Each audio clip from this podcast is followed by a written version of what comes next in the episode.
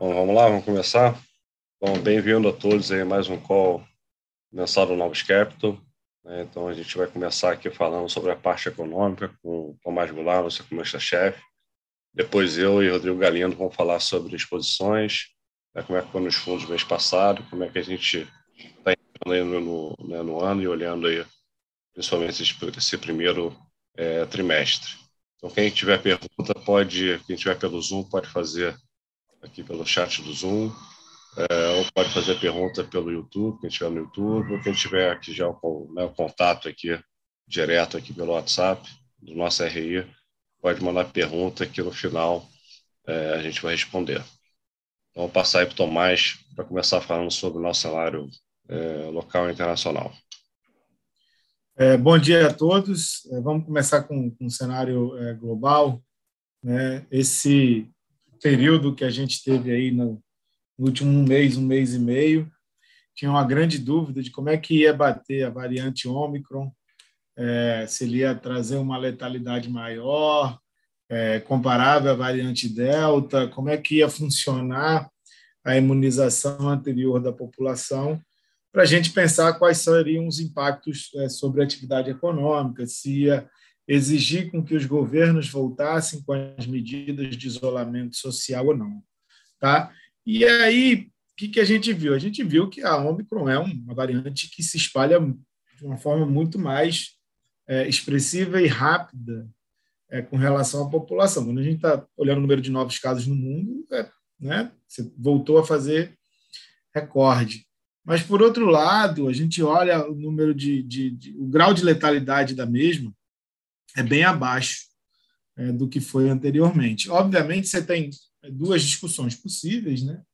A primeira discussão possível é isso daí é gerado pelo fato da Omicron ser uma variante menos letal do que as outras anteriores, ou se é o grau de imunização da população, é, seja via vacinação, seja via é, é, é infecções anteriores da doença, que faz com que é, você fique com um sistema de saúde mais protegido. É, essa dúvida talvez seja relevante se você tiver é, a dúvida se, se a, alguma vacina é menos efetiva do que outras é, com relação à, proteção. E, e, se for, você vai necessitar revacinar uma parte da população.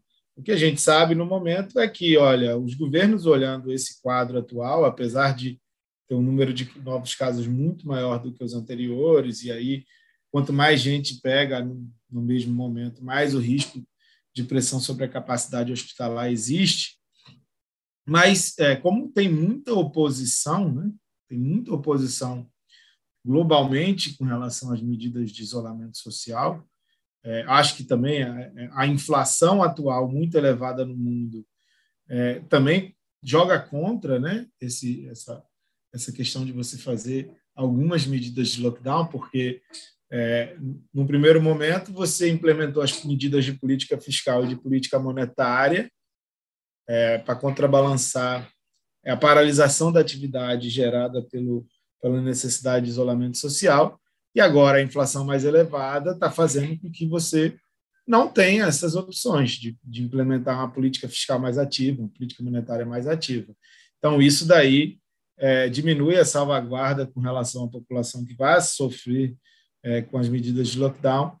E é isso que a gente observa. A gente olha na Europa, que eles são mais têm mais receio é, com relação à doença. Alguns países optaram por fazer é, medidas de lockdown, mas mesmo outros países que, nos momentos passados, correram, agiram rapidamente para implementar essas medidas, eles não o fizeram no momento.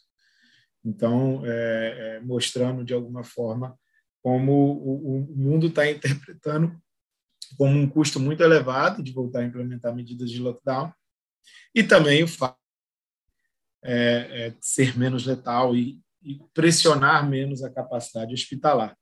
Quando a gente olha, né, a capacidade de vacinação também é um forte diferencial atual.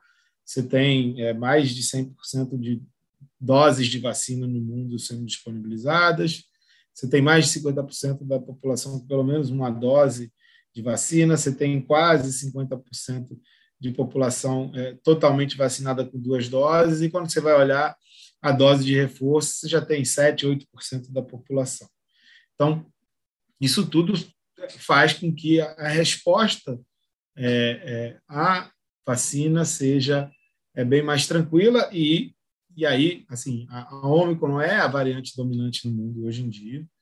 Né? Você pega diferentes países, ele já é, representa mais de 50% do número de novos casos. Então, de alguma forma, isso daí vai fazer com que é, você não tenha nenhum efeito de curto prazo sobre o crescimento econômico. E aí, como você ainda está em recuperação no mercado de trabalho e você tem um estoque é, de, de poupança que foi acumulado né, desde a pandemia e até o ano passado, a gente acha que o mundo vai seguir crescendo acima do potencial ao longo de 2022. Qual que parece ser o maior risco é, é essa questão se você conseguir, se você descobrir que alguma vacina tem menor eficácia com relação a essa variante, né? Então você tem de alguma forma alguns resultados mostrando que a Sinovac com duas doses é menos eficaz. Eles vão testar a terceira dose. E aí você imagina que a China usou a Sinovac de uma forma bem intensa para vacinar sua população. É o país mais populoso do mundo. E se você necessitar revacinar, você traz alguns riscos com relação ao crescimento e a inflação é, é, de forma global. Né? Então, com relação ao crescimento, é se você necessitar adotar algumas medidas de, de lockdown, e aí vai afetar um pouco o crescimento econômico de China, que já está bem baixo, é, é, e também se bate na inflação se você, como da última vez que você teve o último surto na China, né, que eles são bem intensos em utilizar as medidas de isolamento social e impedir com que o vírus é, circule no país, é, você fechou portos, fechou capacidade fabril em diversos pontos do país que fizeram que você tivesse todo esse problema de supply chain no mundo e jogou a inflação para cima. Então, acho que talvez esse seja o principal risco quando a gente pensa na variante ômicron. É, na própria China, as, né, todas as armas contracíclicas já foram reativadas. E aí, de política monetária, acho que os bancos centrais estão vendo que o risco para crescimento é menor, e eles estão preocupados com, com a inflação. Então, é, de alguma forma, eles, é, eles já vêm adotando uma postura bem mais rock, liderado certamente pelo Banco Central dos Estados Unidos. É, já acelerou o tapering, é, já acelerou o número de novas altas de juros, é, vai começar a discutir redução do balanço. Então, quem dá o tom é o Banco Central dos Estados Unidos e vai ser um ano que, com, por conta da atividade econômica, um crescimento acima do potencial e, e também muito estímulo ainda existente na economia, eles vão seguir é, é, fazendo o processo de retirada de estímulos. O ciclo global de automóveis também é uma coisa que vai ser muito importante, né? É uma coisa que atrapalhou bem o crescimento econômico em 2021, é, atrapalhou bem com relação à inflação em 2021, e quando é, a gente começa a olhar, já tem é, sinais mais positivos e a gente acredita que você vai necessitar recompor o estoque de automóveis, isso daí vai ajudar no crescimento de indústria, vai ajudar no consumo de bens e também, é, de uma forma até interessante, ele vai ajudar na inflação, porque você voltando a ter oferta de automóveis, o preço de bens, que foi um grande vilão da inflação ao longo de 2021, é, vai ajudar a jogar a inflação para um patamar, um patamar mais normal. Tá? Obviamente que os núcleos de inflação seguem muito pressionados. A inflação não é somente de bens, tem diversos serviços também já mostrando as caras na inflação. É, mas, pelo menos, o alívio na parte de bens deve acontecer. Mas é, é, é um alívio é, que vai ser até interessante, né? porque ele, vai ser no mesmo momento que a atividade vai estar forte e que a inflação vai começar a recuar. É, acho, a gente acha que o Banco Central dos Estados Unidos, nesse cenário, ele vai aproveitar para seguir com seu processo é, de retirada de estímulos que já vem sinalizado, sendo sinalizado. Mas é, algumas notícias com relação à inflação ao longo de 2022 globalmente são mais positivas é, e isso pode ajudar um pouco no humor dos mercados, por mais que a gente ache que o Fed não tem nenhum incentivo para mudar a retórica e mudar as indicações que ele vem provendo atualmente. E aí a gente entra em Brasil, se posiciona nesse ambiente global, né, no qual o mundo segue crescendo acima do potencial, você vai ter uma normalização é, da parte de, de uma normalização da parte de capacidade de produção, jogando o preço dos bens para baixo. Só que o Brasil tem suas próprias é, idiosincrasias, seus próprios problemas. A gente teve a aprovação do orçamento, mas a pressão por maiores despesas no ano eleitoral elas estão mantidas. Talvez é, a fraqueza do atual mandatário nas pesquisas é, de intenção de votos está é, fazendo com que algumas decisões econômicas que seriam mais racionais em ano de eleição não, não estejam prevalecendo, e aí você tem a pressão por reajuste de servidor. Você viu o líder do governo falando no curto prazo de necessidade de discutir o teto.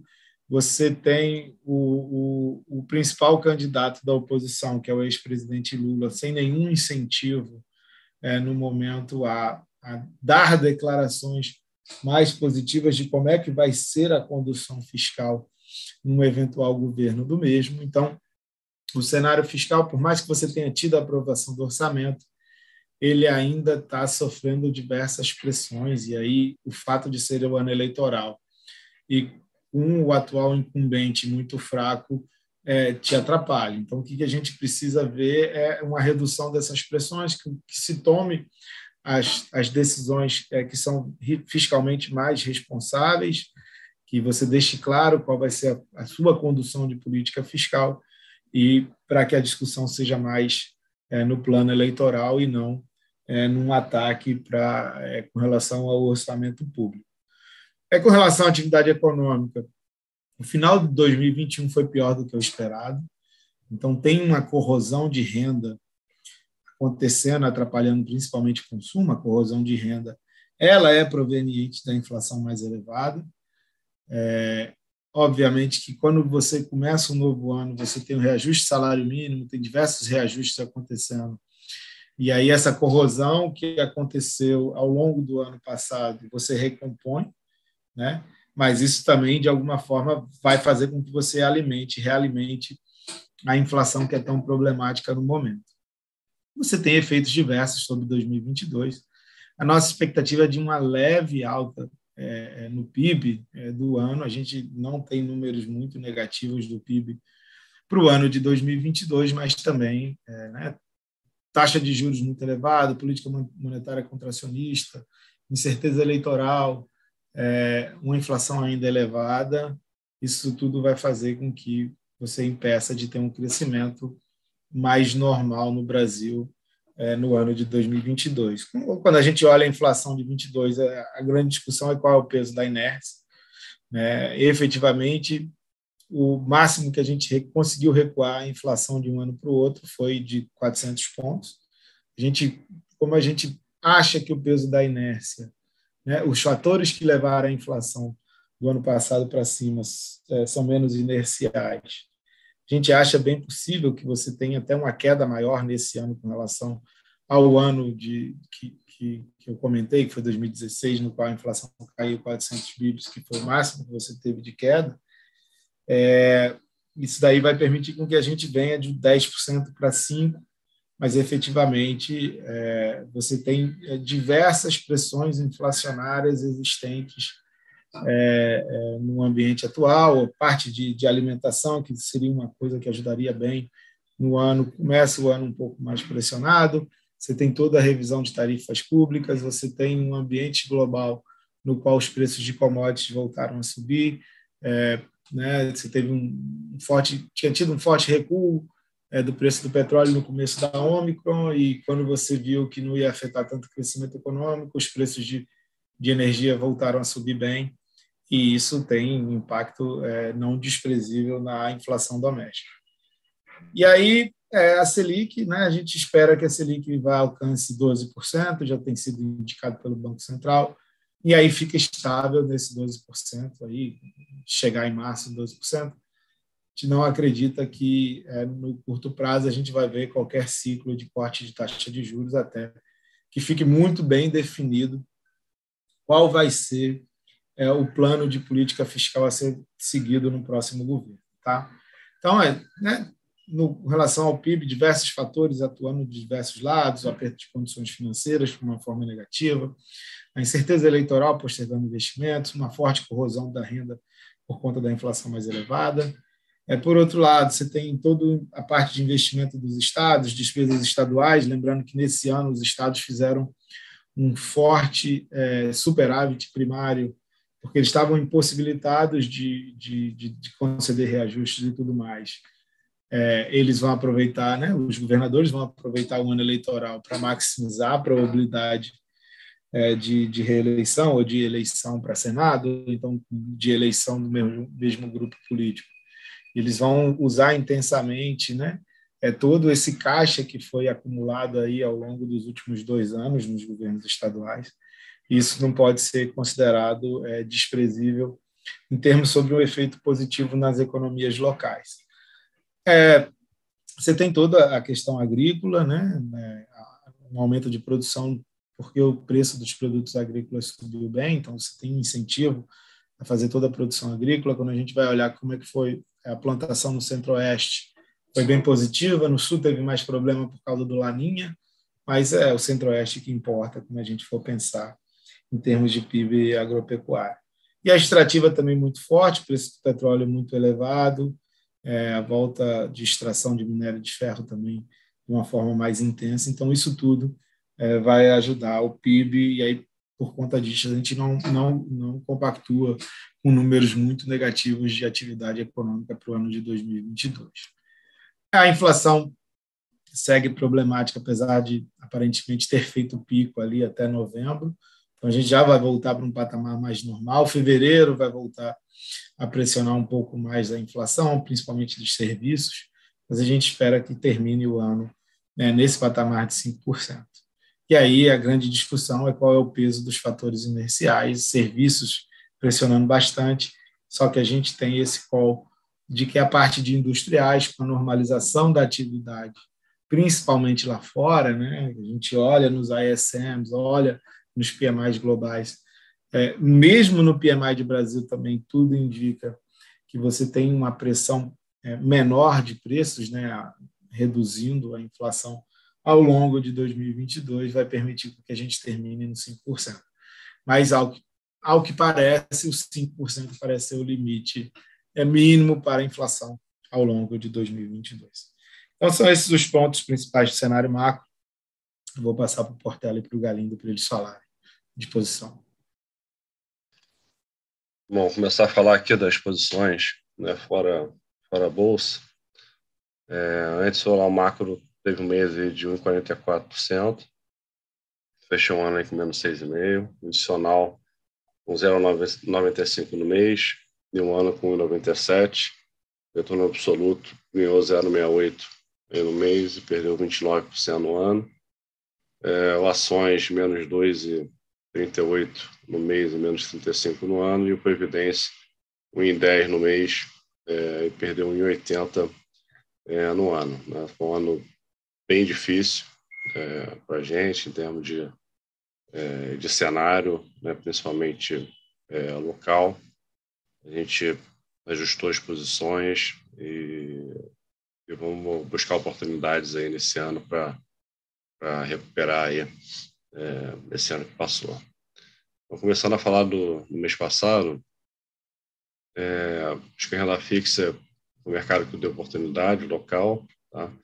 A gente teve ali o ambiente da, da aprovação da PEC, é, dos precatórios, né, que foi uma, uma novela longa, lembra? Acabou que conseguiu né, voltar duas vezes até na, é, na, na, Câmara, né? então acho que foi positivo para o mercado que você limitou né, o, o potencial aí de, é, de rombo fiscal em ano que vem. Né? Então, você pela primeira vez, você está pela primeira vez nos dois anos entrando aí no ano um orçamento meio que definido, então se reduz é, chance aí do, do, governo né, tirar um gasto aí além do que está no limite do orçamento, podem, podem remanejar, se quiserem é, fazer reajuste de servidor, vão ter que usar o que está é, definido, a não ser que venha para um cenário de, é, de calamidade, né? mas acho difícil o Congresso é, avançar nisso. Tá? Então, esteve uma conjunção ali de fiscal melhor, é, o número de inflação melhores, né? então o mercado de juros, né? e um PC né, rock ainda, então o mercado de juros teve um fechamento expressivo, principalmente a parte curta. A implícita de inflação né, caiu bastante, né? quando se olha os anos de 22, 23, é, 24, é, a gente conseguiu pegar essa oportunidade é, é o que a gente, nesse mercado, é o que a gente vai olhar para esse ano, entendeu? Ficar leve, tentar ver os extremos, tentar operar tanto tomado quanto é, vendido. Tá? Então a gente pegou uma posição vendida, é, que foi zerada, e a gente entrou esse ano né, comprado implícita, implícito ali para o ano de, de 23, que o mercado fechou bastante implícito, e a gente é, começou a ver ali o, né, o petróleo voltando a subir, as avícolas voltando a subir.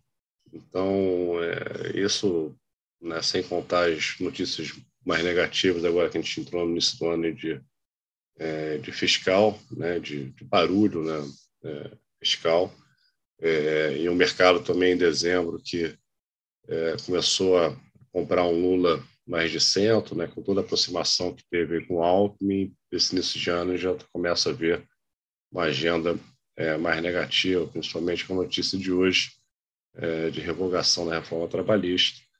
É, a gente acha que tudo vai ser aí ruído é, eleitoral, mas acho que o mercado de juros vai, vai seguir sendo bem sensível a esse tema. Né? Então, a gente acha que achou estava interessante ali entrar comprado implícita como como um, um headzinho para as posições e no mercado de juros a gente está mais no, pegando oportunidades, né? Então, a gente pegou um pouquinho no tomado nesses últimos dias, está zerado, né? se exagerar, é, a ideia é aplicar um pouco né? para pegar uma janela, se tiver uma janela mais, mais positiva.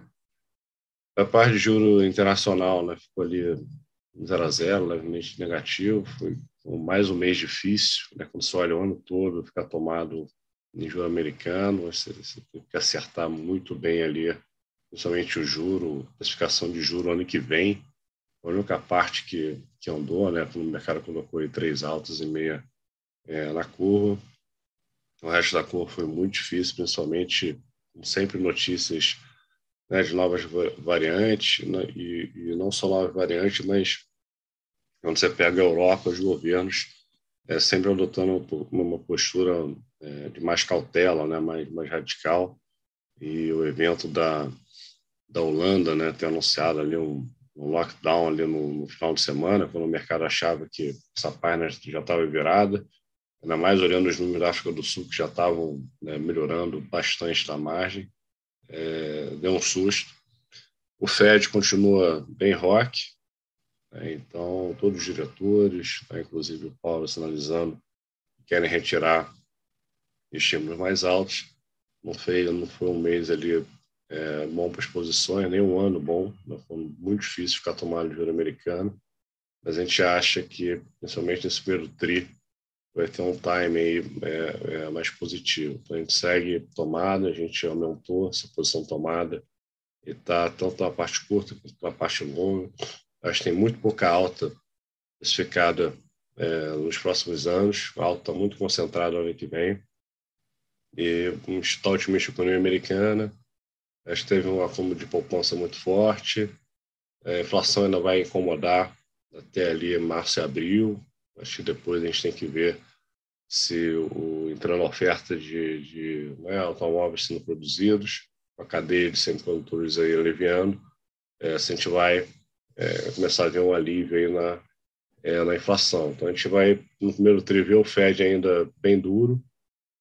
Nessa semana hoje vai ser importante, está a minuta da última decisão, nós vai ter o dado de emprego é, nessa, nessa sexta-feira, né, um período que vai ser é importante. Acho que, né, esse, pelo menos nesse primeiro trimestre, o RED, que não funcionou ano passado, que é o tomado em juros, é, vai funcionar. Tá? Então, a gente segue é, é, tomada aí, focado no mercado americano.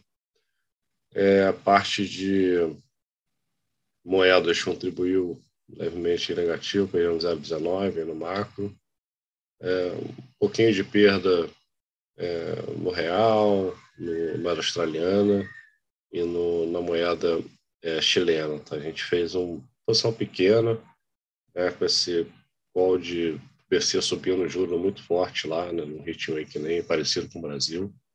Né, subiram aí mais 125 bips na reunião e a gente achava que tinha uma simetria se tivesse uma surpresa é, na eleição, acabou que não se concretizou. É, o candidato né, de, de, esquerda é, ganhou e a gente né, zerou logo depois é, né, da, da, decisão. A gente está com uma estrutura de opções no real, gente acha que, bem diferente do ano passado, a gente está entrando com um técnico bem positivo, então teve muita compra é, de, de, local no dólar. Então, os fundos estão comprados em 8 bilhões de dólares, uma posição aí a gente não via, é, acho que desde abril de 2020. Então, o mercado está entrando aí bem, bem pessimista, né, com juro indo para 12, com essa janela do primeiro trimestre que a gente acha que volta, a gente vai voltar a ver captações externas, tem, já tem visto algumas empresas é, anunciando empresas né, que conseguem captá-la externamente agora com CDI alto que volta a ficar interessante é, captar, ainda mais com o real aí né, próximo de seis, é, captar no mercado internacional. Então, a gente está vendo técnico positivo, né, com talvez um fluxo de captação externa no início do ano. Né? Então, a gente está com a posição de opções e via futuro no real. É, e quando a gente olha ali implícita é, implícita e tomada de juros internacional, a gente acha que é um bom é, combo para esse é, início do ano, né? Vai ter um carrego bem positivo. Claro que a gente vai seguir né, com as notícias aqui de, de Brasil no dia a dia fazendo é, fazendo preço, né? Acho que a eleição já começou desde é, no final do ano passado e a gente vai começar a ter a, a vol é, mais alta em abril, quando de fato os candidatos vão né, ter um anúncio é, oficial, principalmente saber se Bolsonaro é, ele vai ter que, né, para ele não concorrer ao presidente, ele tem que anunciar é, em abril. Então, acho que vai ser um momento importante do, é, é, do mercado, né, que pode ter alguma simetria positiva caso ele, ele, ele desista. Né? É, então, no resumo, resumo é esse, né? Juro internacional tomado, é, moedas focando aqui no, no real, um pouco comprado implícita aqui na parte de, de juros local. Vou passar para o Galinho para a gente falar aí da parte de, de bolsa aqui. Tá. Só complementando, então, as posições com a parte bolsa. É acho que a cabeça não mudou muito aí da opinião dos últimos meses. Né? É, o preço né, extremamente atrativo das ações, né, principalmente aqui no Brasil, né, é, contra uma dinâmica de mercado muito ruim, né, muito impactado né, por esse fantasma né, da inflação, que eu acho que é um trigger que precisa dar uma arrefecida né, para tirar um pouco da pressão né? e, obviamente, da antecipação né, do jogo da eleição, que vai ser ao longo desse ano, que naturalmente traz bastante volatilidade. Tá? Então, nos fundos macro, a gente tem uma posição relativamente é, menor, né? É, respeitando um pouco de risco e volatilidade. Né? Acho que teve uma agenda aí né, de menos liquidez, muita venda forçada, ajuste de posição né, é, ao longo do mês de dezembro, é, resgates sendo feitos dos fundos de ações. Né, acho que ainda tem um pouco disso é, para acontecer ao longo do início desse ano, dessa limpada mais técnica.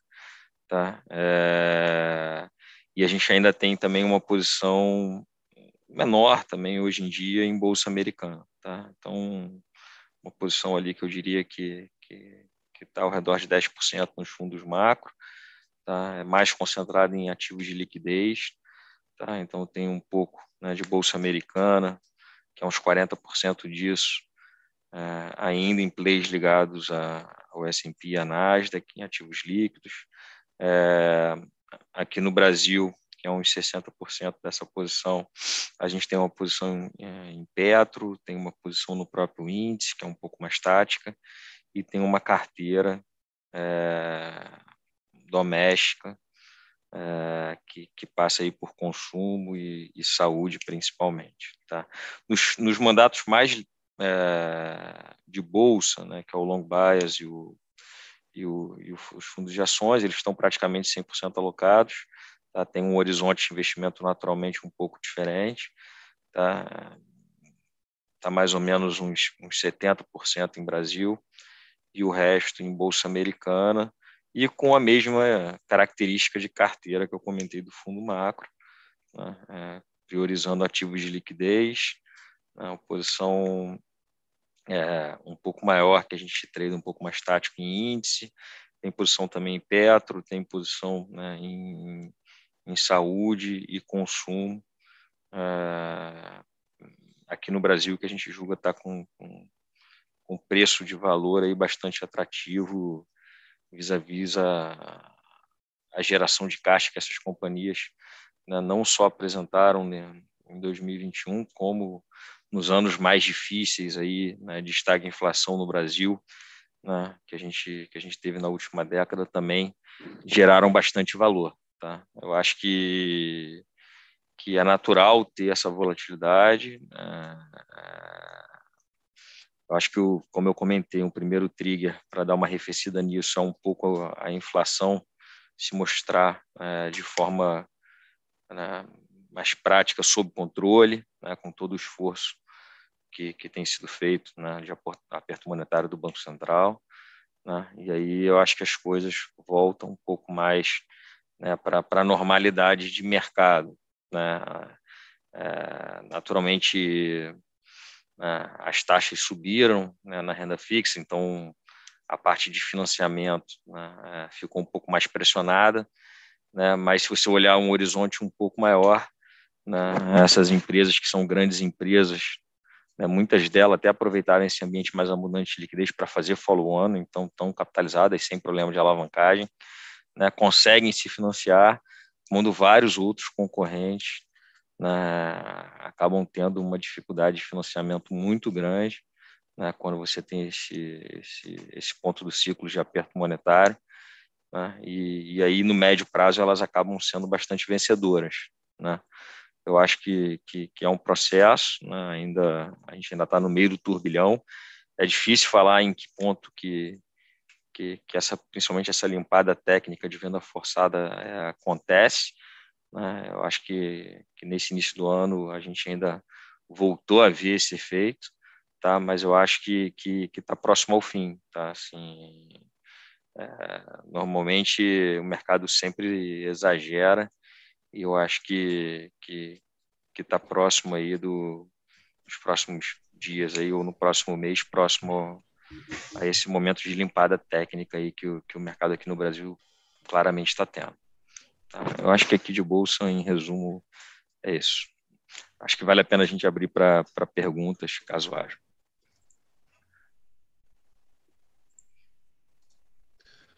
É, eu, não, eu não recebi nenhuma pergunta aqui, não. É, mas está sempre disponível é, na área de RI, então não só a equipe econômica, mas a equipe de gestão. E só reforçar o recado que os preços estão, estão bem atrativos, então a gente acha que a gente vai seguir é, monitorando aí um trigger para a gente voltar a ter posições é, maiores. Né? Então, no momento, a gente está focando aí no, nessa parte é, tomada de juros lá fora, acho que o real está dando oportunidade, como o Galindo falou aí, bolsa, acho que limpando esse técnico, né? O gringo ele segue comprando, né? o local estopando, é, então é técnico, Né? Então, em algum momento, a gente acha que vai ter um trigger para ter aí um rebote mais, mais forte. A gente tá, vai estar tá monitorando aqui para voltar a ter posições maiores aí e ter um excelente ano. Eu queria deixar aqui, é, desejar a todos aí um, um, um, bom ano, um ótimo 2022, né, muita saúde e muito sucesso aí para os nossos fundos aí. Um abraço.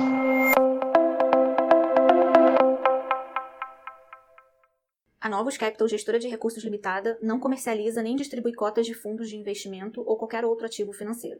Este podcast não constitui uma oferta de serviço pela Novos e tem caráter meramente informativo. A Novos utiliza informações de fontes que acredita serem confiáveis, mas não se responsabiliza pela exatidão de quaisquer das informações assim obtidas e utilizadas neste podcast, as quais não foram independentemente verificadas. Estas informações podem estar desatualizadas ou sujeitas a opiniões divergentes. Este conteúdo não constitui uma opinião ou recomendação, legal ou de qualquer outra natureza, por parte da Novos, e não leva em consideração a situação particular de qualquer pessoa. A utilização das informações aqui contidas se dará exclusivamente por conta e risco de seu usuário. Antes de tomar qualquer decisão acerca de seus investimentos, a Novos recomenda ao interessado que consulte seu próprio consultor legal.